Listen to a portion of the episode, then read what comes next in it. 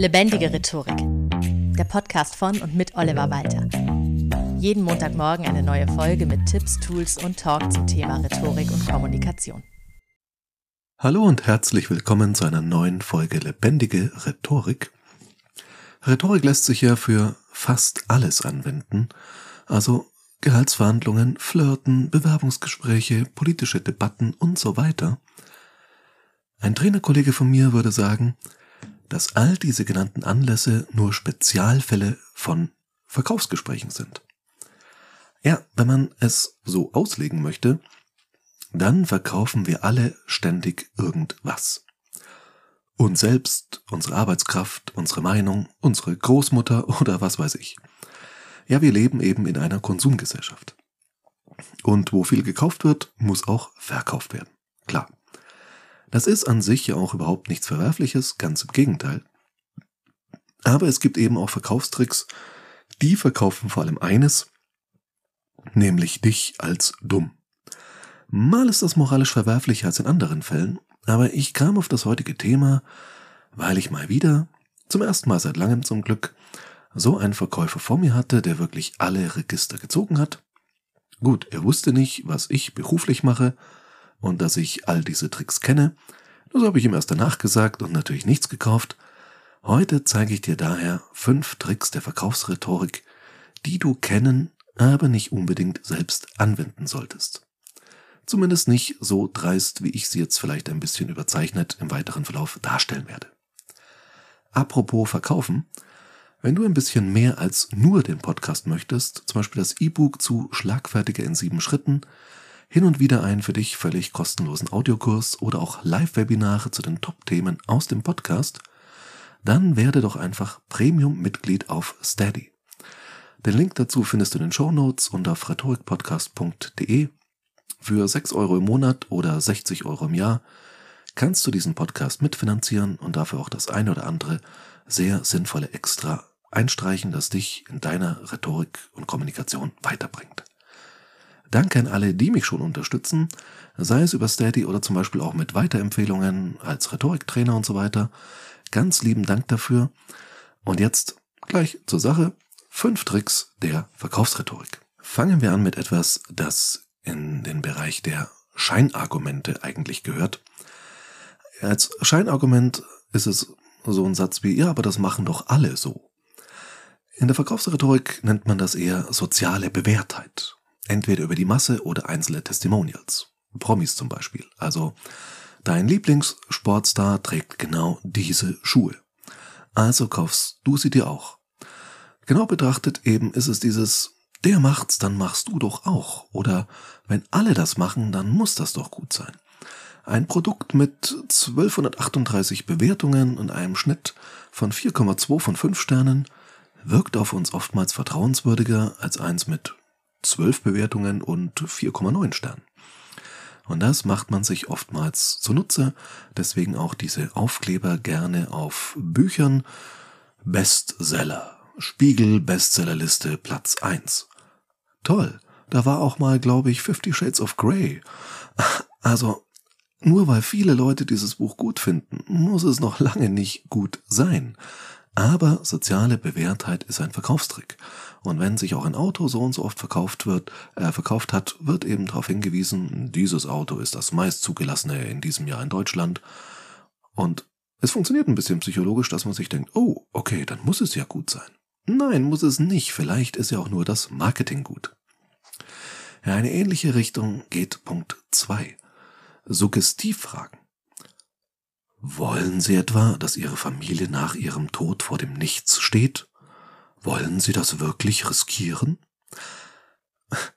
Versteht mich nicht falsch. Es gibt Fälle, da sind solche Fragen durchaus berechtigt. Da muss auf Risiken hingewiesen werden und auf Chancen. Aber sehr häufig ist es einfach nur aufgebauschtes Drama, wie in einer Vorabendserie im TV. So ta ta ta ta. Und das wird dann gerne überspitzt und komplett in den schillerndsten Farben dargestellt, wie schlimm das alles sein könnte. ohne diese Versicherung oder wie toll dein Leben wird mit dem Nicer Dicer oder dem V-Gurkenhobel.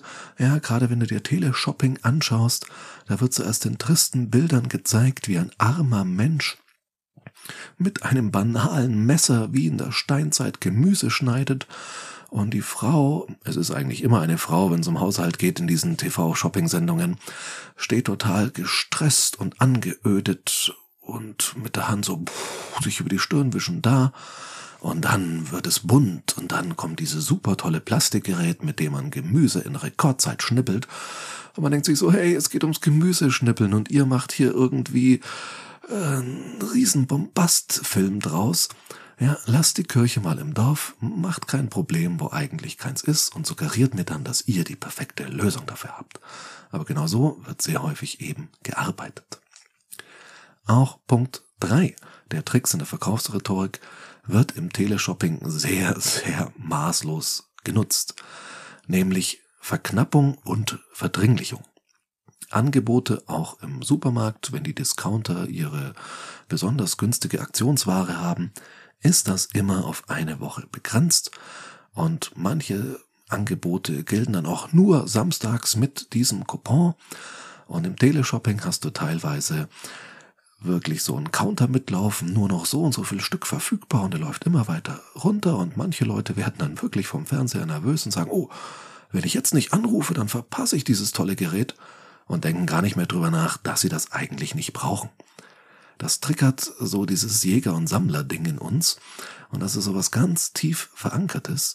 Aber Verknappung und Verdringlichung, ich brauche heute noch Ihre Entscheidung, das gibt's ja oft. Ich arbeite ja auch, wie du vielleicht weißt, wenn du den Podcast öfter hörst, auch als Hochzeitsredner, mache freie Trauungen.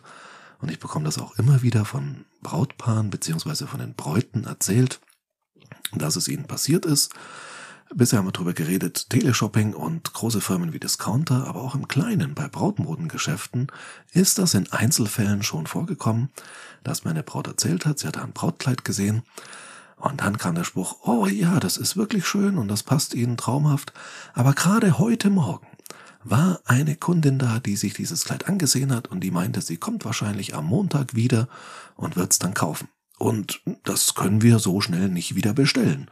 Das kriegen wir nicht mehr her. Und ich denke mir, Leute, das ist Stangenware. Natürlich kriegt ihr das wieder her. Es dauert vielleicht gerade in den heutigen Zeiten per Schiff aus China oder sonst woher ein bisschen. Aber hey, das ist trotzdem ein Kleid von der Stange. Das kriegt man wieder her. Aber es gibt eben gerade beim Thema Hochzeit, wo es jeder und jede so gut wie perfekt haben will, ist das halt dann so ein Punkt, da fängt das Herz an zu schlagen und oh, oh, was ist, wenn ich jetzt ohne das Kleid dastehe? Ach, dann kaufe ich es jetzt einfach gleich, ohne länger drüber nachzudenken. Diese Taktik funktioniert auch bei Autos, bei Tageszulassungen, die am Hof stehen und so weiter. Wird immer wieder gern genutzt. Bei allem, wo du eigentlich nochmal in Ruhe für dich abwägen solltest, ob du das jetzt wirklich kaufst, wird mit Verknappung und Verdringlichung in dir drin quasi so ein, ja, archaischer Automatismus ausgelöst, zu sagen, oh, haben will, bevor es jemand anders hat. Funktioniert leider ziemlich, ziemlich gut. Und manchmal ist es ja auch wirklich so. Ich falle da grundsätzlich nicht drauf rein. Mir ist es dann aber auch schon passiert, dass ich dann wirklich was später nicht mehr bekommen habe.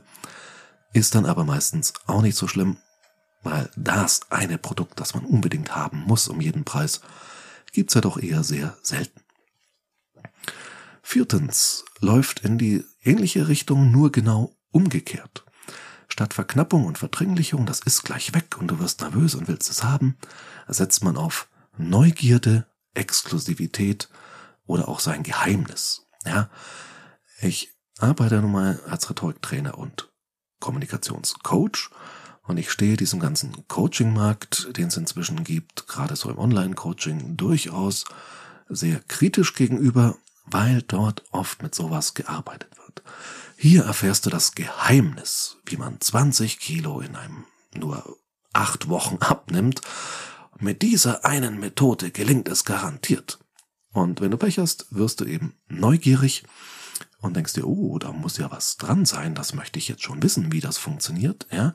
Das triggert also auch so ein bisschen den Jäger in uns, der so sagt, ah, wo ist das Gnu versteckt? Ja, und dann, ah, ich möchte es jetzt wissen. Das ist dann quasi schon fast ein Rätsel und man wird entsprechend neugierig und möchte das auf jeden Fall herausfinden. Und deswegen ist man dann auch bereit, vielleicht einen Kurs abzuschließen, der ein bisschen was kostet oder sich in irgendeine E-Mail-Liste einzutragen und so weiter oder auch im Supermarkt werden. Produkte, die es jetzt ganz neu dort gibt, dann eben groß mit Hinweisschildern. Neu, jetzt im Sortiment. Oder nur für kurze Zeit im Sortiment beworben. Und all solche Dinge funktionieren auf Basis unserer Neugierde, dass wir dann doch uns für Dinge erwärmen, interessieren, die uns eigentlich gar nicht zu interessieren brauchen, weil gerade beim Thema Abnehmen, es gibt keine großen Geheimnisse als jemand, der selbst schon 30 Kilo abgenommen hat, kann ich dir sagen, mehr Sport, gesünder Essen, sättigendere Lebensmittel. Es klingt eigentlich ganz einfach, ist aber oft sehr schwer umzusetzen, aber ein großes Geheimnis gibt's einfach nicht. Aber sobald man dir suggeriert, kann es passieren, dass die Neugierde in dir drin anspringt und du deswegen etwas kaufst oder ein Abo irgendwo abschließt, was du wirklich überhaupt nicht brauchst. Damit kommen wir auch schon zum finalen Punkt, dem fünften Punkt, und den finde ich persönlich ganz besonders fies und hinterhältig. Denn wie du in diesem Podcast vielleicht schon öfter gehört hast, ich spreche immer mal wieder gern drüber, es gibt eine Sachebene und es gibt eine Beziehungsebene. Und jetzt gibt es eben Verkäufer und Verkäuferinnen, die gerne sehr stark auf der Beziehungsebene arbeiten. Das verrät dir meist, dass die rationalen Argumente vielleicht ein bisschen dünn gesät sein müssen. Also man sagt dir jetzt nicht, kaufen Sie dieses Produkt, weil es ist so und so gut, sondern man schmeichelt sich so ein bisschen ein, macht dir Komplimente, zeigt sehr großes Interesse für dein Leben, deine Hobbys. Gerade bei alten Menschen hören solche Verkäufertypen dann gerne ausführlich zu und äh, oder erzählen auch sehr viel über sich selbst, um sympathisch zu wirken, also über ihre Familie, über ihre Hobbys, über das, was sie macht, vielleicht auch über ihre Schwächen. Damit du das Gefühl hast, hey, jemand, der Schwächen hat, ach, das ist mir sympathisch. Ja, dann wird sowas ausgepackt wie hier. Sehen Sie auf den Fotos meine fünf, ja wirklich fünf reizenden Kinder. Die sind ja so niedlich, aber auch so unglaublich teuer. Und ich bin übrigens seit 28 Jahren verheiratet mit derselben Frau. Da sehen Sie mal, wie verlässlich ich bin. Und Oftmals wird da eben versucht zu suggerieren, hey, wir sind doch eigentlich jetzt, nach dieser halben Stunde Gespräch, sind wir doch schon Kumpels, Buddies, können uns absolut vertrauen. Also kauf das doch, weil ich, dein guter Freund oder deine gute Freundin es dir verkaufe. Ja, es ist dann so ein bisschen dieses Tupperware-Ding. Ja, hab gerade gelesen, Tupperware ist anscheinend pleite und ich frage mich, wie kann das sein? Denn immerhin ging es ja darum, dass man das an Leute aus dem eigenen Bekanntenkreis verkauft, die es vielleicht nur kaufen, um mir einen Gefallen zu tun oder weil sie mich sympathisch finden. Und genau diese Schiene wird eben auch von manchen VerkäuferInnen genutzt. Und die ist eben ganz besonders fies, weil es kann sich ja manchmal wirklich ergeben, dass man mit jemandem geschäftlich zu tun hat und dann trotzdem feststellt, da ist eine Verbindung da. Man hat einen sehr guten, fast schon freundschaftlichen Kontakt. Und dann tut's umso mehr weh, wenn man irgendwie rausfindet, oh, das war rein funktional, das war sogar berechnend drauf angelegt, um mir etwas zu verkaufen oder sich anderweitig Vorteile in einer Geschäftsbeziehung zu verschaffen. Und manchmal wird das sehr plump gemacht, so unter uns beiden kann ich das ja mal ganz im Vertrauen sagen. Oder wenn jemand sagt, jetzt mal ganz ehrlich unter uns, dann lauf. Denn wenn die Person betont, jetzt ganz ehrlich unter uns, kannst du sehr sicher sein, dass diese Person bisher nicht ehrlich zu dir war. Ja, aber mit all solchen Vertraulichkeitsmaschen, mit viel Arbeit auf der Beziehungsebene, wird versucht, dir etwas zu verkaufen, wofür man offensichtlich keine rationalen Punkte hat. So, nochmal die Zusammenfassung der fünf Punkte. Erstens, soziale Bewährtheit. Das machen doch alle so oder dein Lieblingspromi macht das so. Zweitens, Suggestivfragen, die völlig überdramatisiert sind. Drittens Verknappung und Verdringlichung. Nur noch heute. Nur in haushaltsüblichen Mengen. Viertens, man weckt deine Neugierde oder suggeriert eine gewisse Exklusivität, beschränkt auf so und so viele Zugänge oder verkauft dir nicht das Produkt, sondern ein großes Geheimnis. Und fünftens eben die Arbeit auf der Beziehungsebene. wenn wir beste Freunde oder Freundinnen sind, hey, dann kaufst du doch von mir wirklich jeden Dreck, egal wie wenig du es brauchst. So, Hausaufgabe der Woche. Achte mal beim nächsten Gespräch in einer Kaufsituation darauf, ob das Verkaufspersonal versucht, dich mit einer dieser Taktiken zu kriegen. Dann weißt du gleich, oh, das sind Verkaufsmaschen, die sind nicht wirklich seriös, da sollte ich besser die Finger davon lassen. Wovon du nicht die Finger lassen solltest, ist, diesen Podcast gerne weiterzuempfehlen, mal über eine Steady Premium Mitgliedschaft nachzudenken und ansonsten auch gerne eine Bewertung bei Spotify, Apple Podcasts und so weiter abzugeben. Geht nicht auf allen Plattformen, aber auf manchen schon. Und ansonsten kann ich nur sagen, vielen Dank fürs Zuhören und bis zum nächsten Mal. Das war Lebendige Rhetorik, der Podcast von und mit Oliver Walter. Jeden Montagmorgen eine neue Folge mit Tipps, Tools und Talk zum Thema Rhetorik und Kommunikation. Wenn du Oliver Walter als Experten für lebendige Rhetorik buchen möchtest, schau doch mal auf www.walter-oliver.de.